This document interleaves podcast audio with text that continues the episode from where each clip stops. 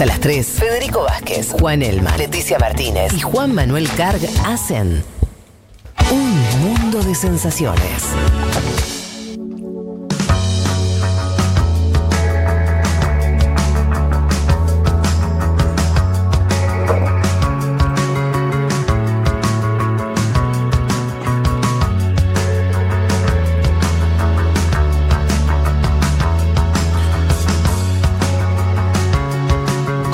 Dicho al principio de este programa, uno de los temas que queríamos tocar tenía que ver con la realidad chilena y más en concreto habíamos anticipado que eh, íbamos a intentar una comunicación con alguien muy relevante de la política chilena, me refiero a Jorge Sharp Fajardo, alcalde de Valparaíso y perteneciente a una de las corrientes de izquierda más relevantes que existe en ese país.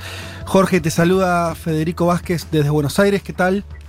Hola Federico, buenas tardes, gracias por el contacto, un fuerte abrazo para ti. Bueno, no, muchísimas gracias por, eh, por atendernos, por hacerte un, un, tiempo. Me imagino que estando en un lugar de tanta responsabilidad como es manejar eh, Valparaíso, ser alcalde de Valparaíso y también en medio de una pandemia mundial debes estar más que ocupado, así que te agradecemos el tiempo eh, para conversar. Tenemos muchas, muchas eh, ganas de, charlar unas cuestiones. Arranquemos por, es, por, por esto que nos hermana lamentablemente a todos, que tiene que ver con la pandemia y en concreto cómo la, la situación chilena que fue bastante particular, ¿no? Por lo menos visto desde acá, sin hacerlo muy largo, simplemente como, como un pie para que nos cuentes que, cómo lo están viviendo en Chile. Vimos una, una gestión muy complicada por parte de Piñera, un gobierno que ya estaba deslegitimado política y socialmente. Sobre eso vino eh, la pandemia y Chile tuvo un desborde sanitario, lamentablemente, sobre todo en la región metropolitana de Santiago, muy, muy complicado. Te preguntaría entonces cómo está esa situación general y en concreto cómo es la realidad de Valparaíso en el contexto de la pandemia. Bueno, Federico, tú hiciste un, un, resumen que yo comparto sobre la situación chilena. Eh, a diferencia de otros países de Latinoamérica, eh, Chile, bueno, particularmente a diferencia del caso de ustedes, Chile eh, ingresa a la crisis sanitaria con una crisis política muy grande y con instituciones muy deslegitimadas y con un gobierno muy golpeado. Por tanto, la, gestión de la crisis ha estado también atravesada por, ese hecho. Eh, y a mí me, parece que, es dable afirmar de que todas las medidas de protección eh, que se han ido desarrollando a nivel estatal, a nivel nacional me refiero, eh, han ido saliendo un poco gracias a, a, al, al empuje, a la fuerza, a las demandas, mm. a, las, a las voces que, que, se fueron articulando en torno a esas, a esas acciones, o sea, alcaldes de todo Chile y de todos los colores políticos, eh, las instituciones médicas, el colegio médico, que son los colegios profesionales, eh, organizaciones sociales, en fin, que fuimos exigiendo durante estos meses medidas de mucha más protección. Te voy a poner solamente un ejemplo.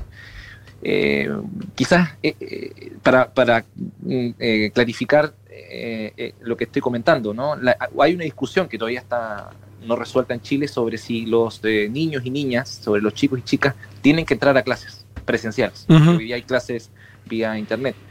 Bueno, el, el, el gobierno eh, todavía tiene la porfía de decir que hay condiciones o que pueden haber condiciones más adelante para volver a clase. Nosotros pensamos desde los gobiernos locales, desde las alcaldías, que no hay ninguna condición para que los chicos y chicas vuelvan a clases presenciales en ninguna escuela de, por lo menos de Valparaíso y buena mm. parte de Chile. Entonces, eh, sobre, esa, sobre esa medida existe una, un fuerte debate y, y, y, el, apoyo, el apoyo que tiene la ciudadanía es muy grande. Entonces, ese es un, un botón de muestra. Chile hoy día tiene, tiene más casos que Italia, tiene más casos que varios países de, Italia, de, de Europa. Hoy día hay 395 mil eh, y un poco más de casos eh, confirmados. Eh, hay entre personas efectivamente fallecidas por COVID-19 o aquellos que están en sospecha, hay 15 mil personas fallecidas. Eh, y en el caso de la comuna, en el caso de la comuna de Valparaíso, nosotros tenemos en la comuna de Valparaíso, donde viven 300.000 personas, 3.559 casos acumulados. Eh, entonces, el, coronavirus nos va a acompañar hasta, hasta, bueno, hasta que aparezca la vacuna. Por eso estamos tan interesados en lo que están haciendo ustedes allá en Argentina con, el proceso de confección de vacuna. Estuve eh, esta semana con el, embajador de ustedes acá en, Chile, don Rafael Bielsa, así que estuve conversando sobre eso. Ajá, eh, bien. O sea que ya, eso te, te, desvío un segundo, pero nos interesa. Eh, la idea es que Chile eh, reciba la vacuna de Argentina? ¿Ya hicieron algún acuerdo a nivel gobierno? ¿Cómo, ¿Cómo sería eso? Bueno, no tengo muy claro el, rol y la, estrategia que tiene el gobierno nacional sobre eh, la obtención de la vacuna. Entiendo que los chinos van a hacer unas pruebas acá en Chile eh, las gestiones que nosotros comenzamos a hacer tienen que más, ver más bien a nivel local. Nosotros claro. tenemos la capacidad de importar vacunas Perfecto. Eh, y, medicamentos. Entonces, bueno, le propusimos ahí al embajador Bielsa que, pudiésemos conversar sobre esos temas porque estamos a, ¿a qué? A, dos horas en avión. entonces, eh, sería un tremendo un, tremendo aporte avanzar en esa dirección. Bueno, y en ese, en ese contexto nosotros tenemos, eh, lo vimos acá, el anuncio de, Alberto Fernández, también el anuncio en su momento del presidente mexicano y le dieron una connotación también regional en esto de que eh, también iban a estar muy atentos a que esta producción de la vacuna pudiera llegar de forma económica y rápida al resto de los países latinoamericanos, así que esperamos que también obviamente sea el caso de, de Chile. Leti. Jorge, Leticia Martínez te saluda, ¿cómo estás? Hola Leticia, ¿cómo estás? Primero decir que los chilenos y las chilenas supieron valorar, ya que habló de Bielsa, a Marcelo Bielsa, cosa que los argentinos y las argentinas no hemos hecho de la misma manera. Eh, Jorge, quería preguntarte, estamos a un poco más de un mes de que se realiza el referéndum que justamente busca modificar la constitución del dictador Pinochet, que era uno de los grandes reclamos. Y por otro lado, hemos hablado hace pocas semanas de esta decisión de, que los chilenos y las chilenas reciban este 10% de las AFP, que era otro de los grandes eh, cuestionamientos. ¿Cómo ves esto de cara justamente al referéndum? Porque, a ver, a mí me hacía un poco de ruido esto de las AFP, que en definitiva es, mucha plata que los chilenos y las chilenas reciben ahora, pero no deja de ser un parche, si se quiere, ¿no? Pero se empezaba a hablar del el final de las AFP. ¿Cómo ves esto de cara al referéndum? Bueno, antes un comentario preliminar. Aquí, eh, donde Bielsa va a ser técnico, se genera una hinchada gigantesca, ¿no? Ahora todo el mundo aquí es del Leeds, eh, no, sé qué tiene, bueno, grande Marcelo, así que lo, queremos harto, lo valoramos parece que un poco más que ustedes. Sí.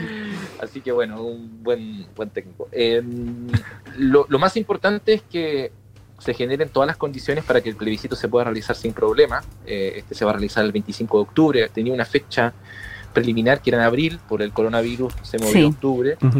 Eh, estamos trabajando para que por lo menos en Valparaíso hayan todas las condiciones. Entiendo de que el servicio electoral a nivel nacional también está en, la misma y, por tanto esperar de que haya una altísima participación.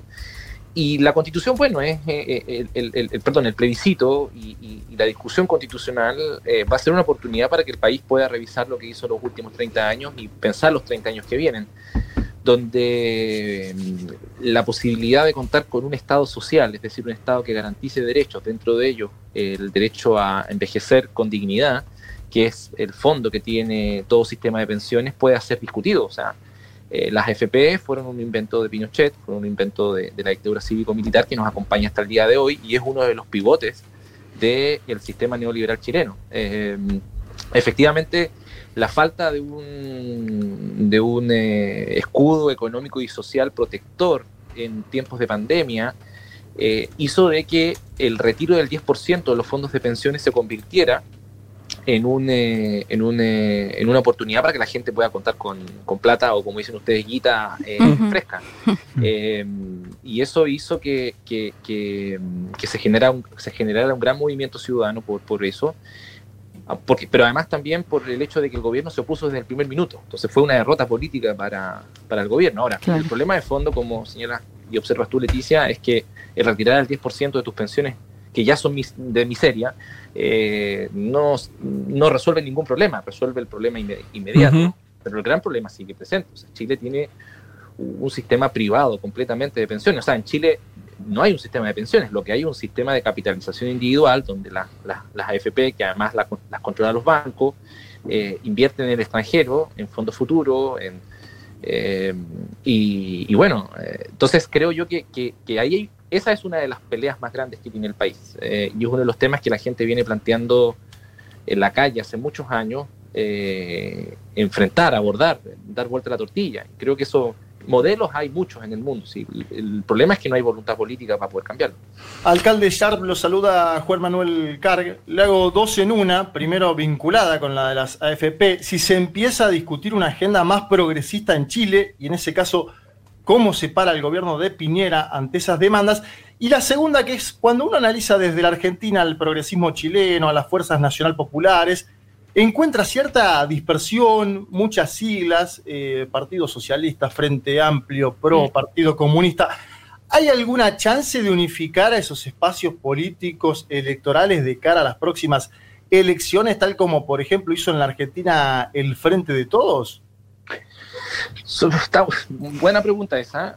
Creo que, y vinculada a la primera, eh, creo que hoy día es una necesidad de, nacional el evitar que la derecha se reproduzca en un periodo presidencial más en el poder. Creo que eso es, es fundamental para poder eh, impulsar además un proceso constituyente, porque se va, ese proceso se va, hay un plebiscito donde se va a votar por el, por el apruebo o el rechazo de la nueva constitución, pero además se va a elegir un órgano constituyente. Ese órgano va a sesionar durante un año aproximadamente. Entonces, creo que, es muy importante que un gobierno de un signo distinto eh, lleve a cabo este proceso porque este, este gobierno no tiene legitimidad para hacer algo así. O sea, hoy día en un medio nacional eh, descrito, el presidente Piñera eh, da cuenta precisamente de su profunda desconexión con lo que está sucediendo en el país. Entonces, eh, creo que el gobierno de Piñera terminó.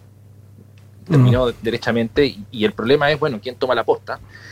Y, y, y, eso me lleva como a la segunda pregunta. El, el problema de la oposición o del progresismo de la izquierda chilena no es solo su dispersión, sino que también su falta de ideas, su falta de propuestas eh, y su incapacidad de poder entender que eh, hoy día el protagonismo eh, en el proceso político que se abre desde el 18 de octubre no lo tienen las estructuras partidarias o los representantes formales de los partidos, sino que lo tiene la gente, mm. las organizaciones de base de la sociedad chilena, las asambleas y cabildos autoconvocados que se formaron a partir del 18 de octubre eh, los sindicatos de trabajadores, las federaciones de estudiantes, las juntas de vecinos. Eh, ahí, creo yo, eh, reside la fuerza que pueda tener una alternativa. Creo que nosotros ahora nos acercamos al, 4 de septiembre, es el día del triunfo de la Unidad Popular, se cumplen 50 años del triunfo de Allende, y Allende, nos, Allende le enseñó algo a la izquierda chilena eh, fue precisamente su eh, irrenunciable voluntad de, mayoría, pero mayorías que se construyan desde abajo hacia arriba, no desde arriba hacia abajo. Entonces, eh, creo que, la, próxima elección presidencial va a ser un, punto, un punto interesante. yo observo que, lo que quizás pueda pasar es que la primera vuelta se convierta en Chile en una gran primaria en el campo de la oposición y que luego el candidato que pase segunda vuelta, mm. bueno, el resto de las fuerzas políticas lo debería terminar apoyando. Eh, creo que, que, va a depender mucho de que el proceso constituyente llegue a buen punto, que este ciclo político que se abrió el 18 de octubre se mantenga abierto para la gente, que aparezca una fuerza de izquierda clara, eh, robusta, del siglo XXI, eh, y eso está difícil, Estamos hablando con Jorge Sharp, él es alcalde de Valparaíso, la ciudad, seguramente algunos oyentes habrán eh, hecho turismo en Valparaíso, es hermosa, hermosa ciudad. Eh, estamos hablando con su alcalde. ¿Qué tal, alcalde? Juan Elman lo saluda. Quería preguntarle por esto que, decía recién acerca de eh, el rol de la gente, ¿no? De una agenda más cooptada por la gente que por los partidos tradicionales, ¿no? Y es, no sé si coincide, pero hay una bronca muy fuerte que, que, se nota en las protestas hacia la política tradicional, digamos, hacia el, espacio político en general, de izquierda o de derecha. La pregunta es un poco cómo se para la, política municipal ahí, porque lo que vimos, y ahí de vuelta, no sé si usted coincide, que es cierta revalorización de los liderazgos municipales, ¿no? Ahí cómo se para la izquierda por un lado hacia, hacia esa bronca, hacia el sistema político, digo, cómo la capitaliza por un lado, cómo buscar una salida, y por otro lado, desde su lugar como alcalde, ¿cuál es el rol que tiene que tener la política municipal en esa agenda? Interesante la pregunta, Juan, porque eh, por ahí va también nuestra mirada de, lo que debiese pasar en el país de aquí en adelante. E, efectivamente, hay una hay una hay un rechazo transversal de Mm. la ciudadanía hacia la política como, como actividad y también al sistema de partidos que existe. Sí. Eh, no sé si al punto que les pasó a ustedes eh, del 2001, ¿no? En el que se vayan todos, Mm. pero, pero, pero en- el marco del- Mm. de la lucha callejera el 18 de octubre se vio algo de eso también. Eh, creo que eh, uno de los problemas que tiene la izquierda chilena Mm. es precisamente su incapacidad de poder ser parte eh, orgánicamente, como desde, desde una perspectiva como de un movimiento cultural, o si se quiere un movimiento de masas, precisamente de todo este pueblo chileno que se ha ido despertando y que se ha ido organizando cada vez más. Mire, te voy a poner un ejemplo. En Valparaíso, en Valparaíso tenemos 160 ollas comunes. Hmm. Se producen a, las, a la semana 50.000 raciones de comida. Hay más de 30 panaderías populares. Todas esas organizaciones trabajan con la municipalidad. Hay una alianza estratégica entre la, entre la comunidad organizada y la municipalidad, el gobierno local, para poder cumplir con un objetivo fundamental hoy día para la vida de la gente, que es la alimentación. Mm. Eh, se produce no una relación de suplantación de la gente, sino que una relación de cogobierno, de colaboración, de co-construcción, eh, donde la institución juega un rol, pero la comunidad organizada juega otro. Eh, nosotros somos de la idea de que la única forma de que en Chile pueda existir una, un, un- un cambio profundo eh, es la existencia de un pueblo empoderado y organizado, un pueblo empoderado y organizado que además sostenga un proceso de cambios, porque en Chile, a diferencia de lo que quizás sucede en Argentina, la derecha, la, la- la- esto, esto es parte de la conversación que tuve con el embajador, ¿no? Eh, le, le- le- le transmitía, ¿no? La derecha chilena es una derecha oligárquica, es una derecha ideológica, es Mm. una derecha poderosísima. Mm. Entonces, es poderosísima. Entonces, ¿cuáles son nuestras armas? No las armas. Nuestras armas es la democracia, nuestras armas es la organización, nuestras armas es la, con- es, es la construcción de conciencia y sentido común. Nuestra nuestras armas son empujar a una gran mayoría de personas a empujar todos juntos un modelo de desarrollo distinto al neoliberal. En eso, en eso sí. Eso requieren, eso requiere fuerzas políticas comprometidas con eso. Y ese es el problema que tenemos hoy día. Hoy día las fuerzas políticas progresistas o de izquierda están más bien eh, to- sin poder resolver eh, que su lugar no es solamente en las instituciones, que su lugar es también en la calle, en el territorio. Y ahí es donde las municipalidades o los gobiernos locales juegan un rol. Porque nosotros estamos en las instituciones, pero a su vez, tres cuartas partes de nuestro tiempo estamos con la gente, todo Claro. el día. Entonces, eso, eso da, creo yo, un- una sensibilidad distinta para entender el momento y para proyectar lo que viene de una mejor forma. Desde acá eh, te, te- te- te hago una, un- una lupa sobre eso último que dijiste, una ampliación sobre eso, eh, sobre esa cuestión de, de- nombrabas a la derecha como una derecha muy fuerte, oligárquica, podríamos agregar otra, otras, otras, incluso hasta con, con éxitos en su momento económico, ¿no? que también le dieron legitimidad, a diferencia de lo que ocurrió por en otros países, Eh, una izquierda complicada en el sentido, vos decías, de sintonizar eh, de no solamente lo institucional, sino también eh, el vínculo con lo territorial y las eh, lo que le pasa al ciudadano de a pie. En ese sentido, hay un cuestionamiento, porque desde acá se ve de esa manera, pero no sé cómo hablen ustedes allá, los actores políticos concretos chilenos de la izquierda. No hay también todavía una, una mm, como que la participación política de los sectores populares es algo que todavía no está del todo masificado, que todavía los dirigentes o, o los que se, se visibilizan eh, dentro incluso de la izquierda no, en general no tienen un recorrido desde lo popular. ¿Se entiende la pregunta? Sí, claramente. Sí, ¿Hay algo de eso?